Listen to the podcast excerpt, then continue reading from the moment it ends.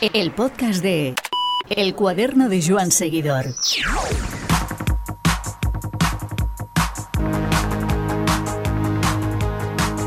En la cuenta atrás para la salida del Giro de Italia en Budapest, Pello Bilbao tiene un rato para nosotros. Como siempre, es un gustazo compartir un rato con una persona de su talante y cercanía, más en vísperas de un Giro de Italia que pinta muy bien para él y los suyos. La carrera que sale de Hungría, pisa Sicilia y trepa bota arriba será escenario de un espectáculo en el que los Bahrein tendrán mucho que decir. Para Pello el Giro siempre fue un terreno fértil de alegrías. Que se estrenara en un top ten hace cuatro años a las dos etapas que ganó y el podio que anduvo cerca de pisar en la edición de otoño por la pandemia. Pello tiene claro que Mikel Landa es la baza para que Bahrein asalte el podio del Giro, pero avisa, ya sabéis cómo es este equipo y vamos a pelear cada etapa y estamos seguros de que en esa pelea Pello no va a estar quieto. Este podcast cuenta con el patrocinio de tubalum.com. Tubalum es web líder en Europa en compraventa de bicicletas de segunda mano certificadas y revisadas por mecánicos. Si lo que quieres es comprar una bicicleta, Tubalum tiene el mejor y mayor catálogo con la mejor garantía, pues todas las bicicletas usadas son revisadas por un equipo de mecánicos y se entregan con 12 meses de garantía. Si estás pensando en comprar o vender una bicicleta, tubalum.com. El podcast de El cuaderno de Joan Seguidor. Pello Bilbao desde Budapest. Eh, ¿Cómo prevés eh, una salida del Giro en terrenos tan lejanos? Bueno, eh, tenemos experiencia en esto, ¿no? En el Giro les gusta hacer estas, estas salidas un poco más exóticas y bueno, ya nos tocó en su día también eh, la salida desde Jerusalén hmm. y bueno, este año desde Budapest, ¿no? Una ciudad que, que siempre me ha llamado la, atención. Sí, ¿por qué? No, pues bueno, por los monumentos que tiene, las termas, poco los documentales que, que he podido ver en la televisión y bueno, parece que es una ciudad que se está poniendo de moda, ¿no? Turísticamente. Vas a ver Budapest por eso a, toda hostia en medio de un pelotón, ¿no? Sí, sí, hombre, eh, aunque no tengamos tiempo para hacer turismo, pues siempre es bonito empezar en un lugar donde no conoces y, y, bueno, pues a la hora de ir a hacer el reconocimiento de la crono y tal, pues sí que vamos a andar un poco por la ciudad y bueno, algo, algo, pues siempre se conoce, ¿no? En la crono conoceréis toda la zona del Palacio Real, la zona de Buda, Bastión de Pescadores. Es realmente una ciudad, bueno, eh, como tú bien dices, que, llama la atención y, con muchas cosas para ver y que a ver si fuera de tu temporada ciclista, pues puedes dedicarle un día una escapada. Eh, ¿Qué te parecen estas salidas, en, como tú decías al principio, en sitios tan exóticos?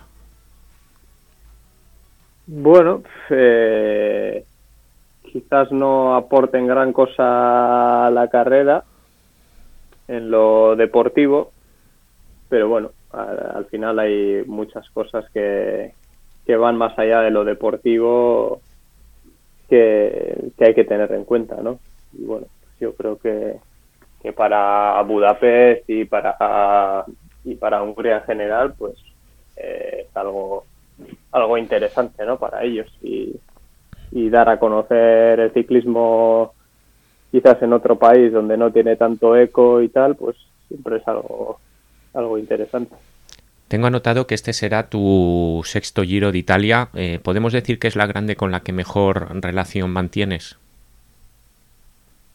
Sí, diría que sí. Siempre ha sido una relación especial, ¿no? Eh, desde la primera edición sentí que, pues no sé, esta carrera me aportaba algo diferente y desde entonces pues siempre he tenido siempre he tenido ganas de volver y eso que la primera pues tampoco fue digamos brillante en cuanto a resultados, ¿no? Más bien fue lo contrario, no no pude aportar gran cosa y Nos pones un poco en contexto de la primera edición. Sí, la primera edición fue mi primer año con Astana, que sería el año 2017. Y bueno,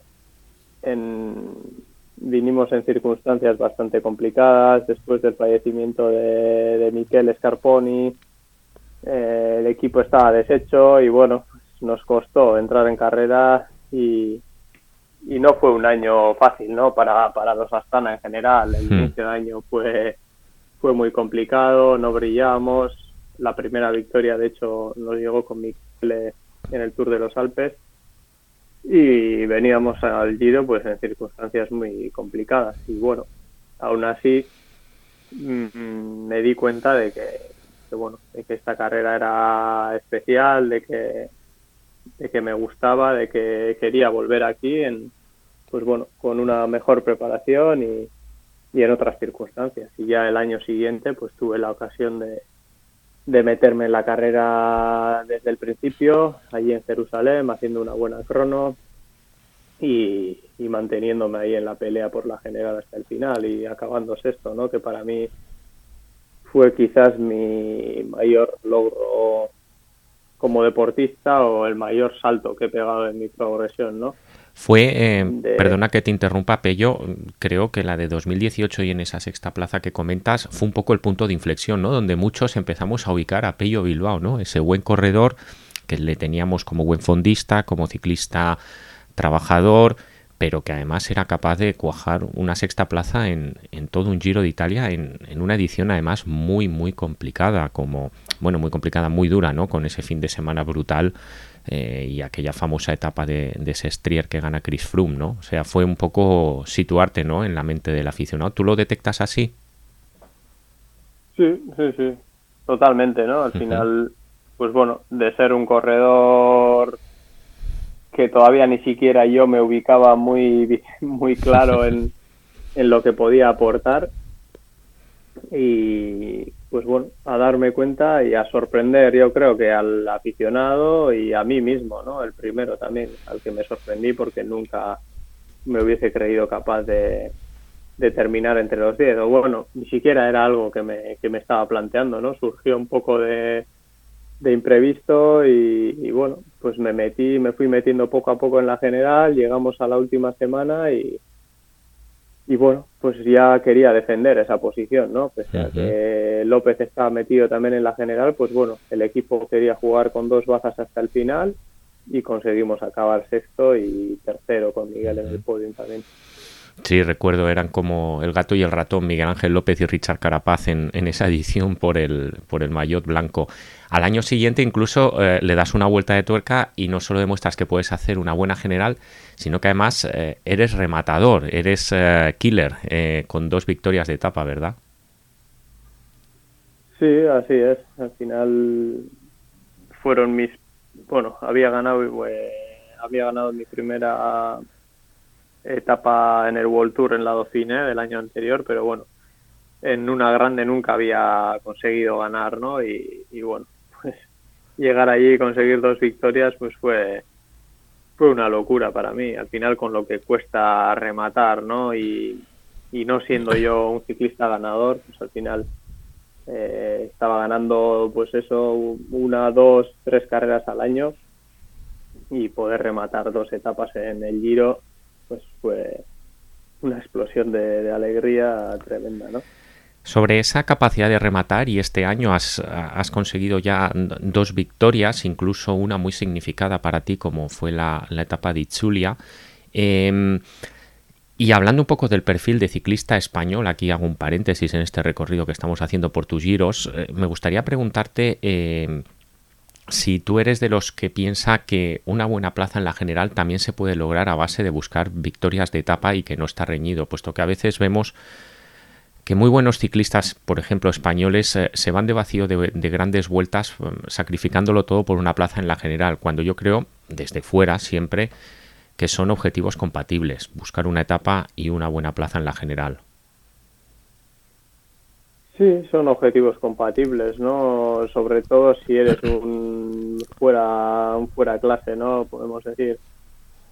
Al final, pues vemos a corredores como Tadei o Roglic, que, bueno, que dominan carreras de tres semanas con, con solvencia, que al final son un puntito superiores al resto. Por lo tanto, en cuanto entra la batalla entre los gallos, digamos, pues tienen ese punto de, llegar a rematar, de conseguir bonificaciones, de aumentar sus rentas, ¿no? pero pues hay otro perfil de corredores que no que quizás no destacan tanto sobre el resto en una faceta y quizás al que nos cuesta pues, ir a por los dos objetivos al mismo tiempo, ¿no? No es tan sencillo. Al final, cuando estás metido en la general, tienes que luchar siempre contra, contra el resto de contendientes de la general, ¿no? No, no te sirve una fuga, no te sirve sorprender y al final, cuando la carrera está tan atada y tan bloqueada entre los hombres de la general, pues tienes que ser el mejor de entre ellos para, para poder rematar y eso es muy complicado, ¿no? Y más eh, hablando de, de carreras de tres semanas. Quizás en vueltas de una semana, pues la participación puede ser un poco más floja, la carrera puede estar un poco más abierta y ahí sí que puede haber más opciones. Podemos... Pero, no sé, lo contrario, no lo veo tan sencillo, ¿no? El ir a por, a por los dos objetivos a la vez cuando tienes que pelear pues contra los mejores de, que están luchando por la general. ¿Podemos decir que el Giro de edición otoño del 2020 ha sido tu mejor grande de siempre? Bueno, no lo tengo del todo claro, no sé. Quizás sí que ha sido la edición en la que más cerca he estado de, de la posibilidad de entrar en un podium, ¿no? Porque en el resto de grandes, pese a, pues bueno, el giro del, del 18, en el Tour también, pues que terminé noveno, al final he visto que respecto a los que estaban peleando el podium, pues estaba un paso por detrás, ¿no? En cambio, pues sí que es verdad que en la edición de, de octubre, pues me veía ya en el mismo nivel que la gente que estaba eh, peleando por el podio, ¿no? Y ahí sí que fue quizás la, la, vez en la que más cerca he estado de, de pisar, de poder pisar el podio. Recuerdo que de esa edición hablábamos de esa famosa etapa del Estelvio en la que mm, pues un poquito empezó a decantar Tello y, y Jay Hindley la, la, general, a jugársela entre ellos, como ese tipo de jornada que se da en el giro, que llegáis de uno en uno, que es eh, agonística, que llegáis vacíos eh, tras un palizón brutal y en la cual eh, en esas circunstancias de cansancio extremo el mejor Pello Bilbao siempre aparece, ¿no? Sí, quizás es el tipo de etapas que, que más me gustan. Eh, no sé, cuando todo el mundo está en el límite, cuando, cuando prácticamente la lucha es más contigo mismo por no rendirte que, que con el resto, ¿no? Porque al final cuando vas de uno en uno, pues yo creo que lo más importante es no, no ceder, ¿no? Mantenerte ahí, aunque hayas perdido contacto con los de adelante, pues eh, intentar mentalizarte como si fuera una crono y buscar motivos para para seguir sufriendo a, esa intensidad, porque parece que cuando vas eh, con un grupo tienes una referencia, pues es esa referencia la que te arrastra y la que te hace seguir sufriendo, ¿no? Pero cuando te quedas solo o cuando ya estás en un segundo, en un tercer grupo, pues quizás buscar motivos para seguir sufriendo, pues es más es más complicado, pero bueno. Eh, por mi mentalidad, pues se me hace, no vamos a decir fácil, pero bueno, digamos que, que, no me rindo, ¿no? Hasta cruzar la línea de meta yo siempre tomo una etapa en su, en su totalidad, analizo esa etapa en su totalidad y sé que aún teniendo dificultades en un punto intermedio, pues mi trabajo termina en meta, ¿no? Y, y bueno, no sé, es una manera de gestionar que tengo que en esos momentos extremos y supongo que fisiológicamente también, ¿no? Que tendré alguna facilidad pues para hacer frente a, esa, a ese tipo de etapas un poco más, eh, más extremas. ¿Qué motivos encuentra Pello en este Giro de Italia? ¿Motivos personales y también motivos colectivos? Bueno, eh, yo creo que venimos con, con ambición, ¿no? Eh, no creo que podemos decir que estando fuera del podium hemos hecho un buen trabajo. Así que, pues bueno, deberíamos de situar un corredor en el podium al final del giro. En principio es Mikel el que tiene esa responsabilidad y, y esperemos que todo, que todo vaya bien, ¿no? Y que tenemos un buen bloque también para, para acompañarlo hasta el final, muy completo para todos los terrenos, pero tampoco venimos con la idea de renunciar a todo por la general, ¿no? Yo creo que, que el estilo de Bahrein, y lo hemos demostrado ya eh, pues también el año pasado y este año en lo que llevamos de temporada, que, que las etapas no se regalan y cada día hay que pelearlo, ¿no? Y venimos un poco con esa idea de, bueno, focalizarnos en la general, pero sin olvidarnos del resto. De hecho, pues traemos también a Phil Bauhaus para intentar pelear los sprinters.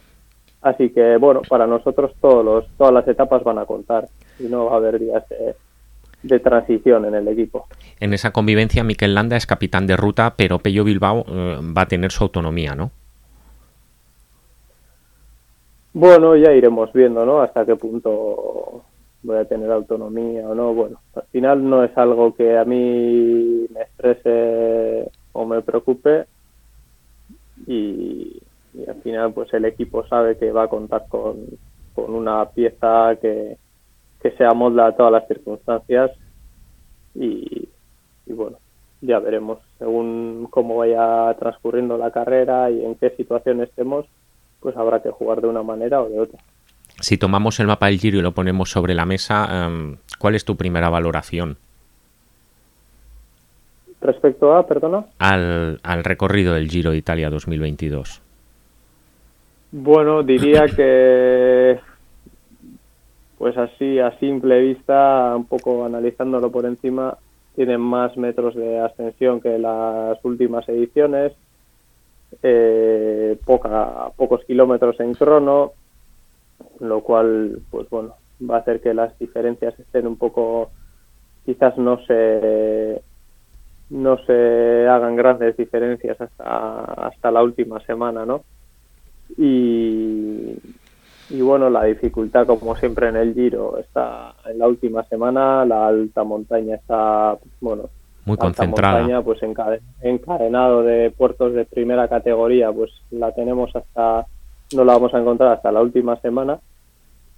Pero no diría que, que, nos la jugamos todo en la última semana, ¿no? Al final hay, hay bueno, la primera llegada a Letna, el Blockhouse, irán haciendo ya diferencias son puertos de identidad. Y luego tenemos esas etapas de media montaña, eh, circuitos bastante peligrosos como el de Napoli, Torino. Al final son etapas que, que bueno, eh, en un principio no se espera una gran batalla de cara a la general, pero, pero siempre se puede encender la mecha, ¿no? Depende cómo vaya un poco la, cómo vayan los ánimos y la, y la intención de, de, los equipos, pues bueno, sí que son etapas que, que, se pueden convertir en etapas muy, muy exigentes y que van a ir acumulando fatiga, ¿no? Así que yo creo que no solamente nos tenemos que fijar en, en las etapas de alta montaña. Eh, ¿Qué sensaciones os transmite Miquel respecto a este recorrido? Bueno, yo creo que es un recorrido que, que le va muy bien, ¿no? Al final mm. no tenemos muchos kilómetros contra el crono y, y, bueno, tenemos montaña de sobra también para, para pelear, así que yo creo que, que él está confiado y que, que le gusta el recorrido. ¿Te atreverías a señalar tres rivales o tres grandes favoritos un poquito por encima del resto? Sí, yo creo que está bastante claro que quizás el rival más duro puede ser Richard Carapaz, un poco por el equipo que le acompaña. Después eh, Yates también creo que, que, puede llegar bien. Y, y quizás López, ¿no? Uh -huh. Sobre todo de cara a esta última semana, pues el más salador más peligroso puede ser, puede ser él no sé, yo creo que veo esos tres junto con Mikel un poco destacados sobre el resto, ¿no? Luego vendrían pues eh, Hindley, eh, Kelderman y compañía y bloques potentes, ¿no? Pero, pero bueno, como, como favoritos, marcaría esos tres. Y tendremos también en, en esta edición un, un, ganador de Giro de Italia del cual nadie habla y me gustaría nada conocer un poquito tu, tu percepción sobre Tom Dumoulin.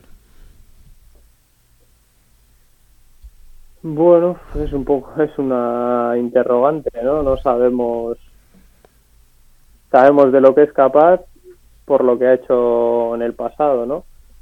Pero no sabemos cuándo volverá su, su mejor versión ni en qué momento está ahora mismo, ¿no?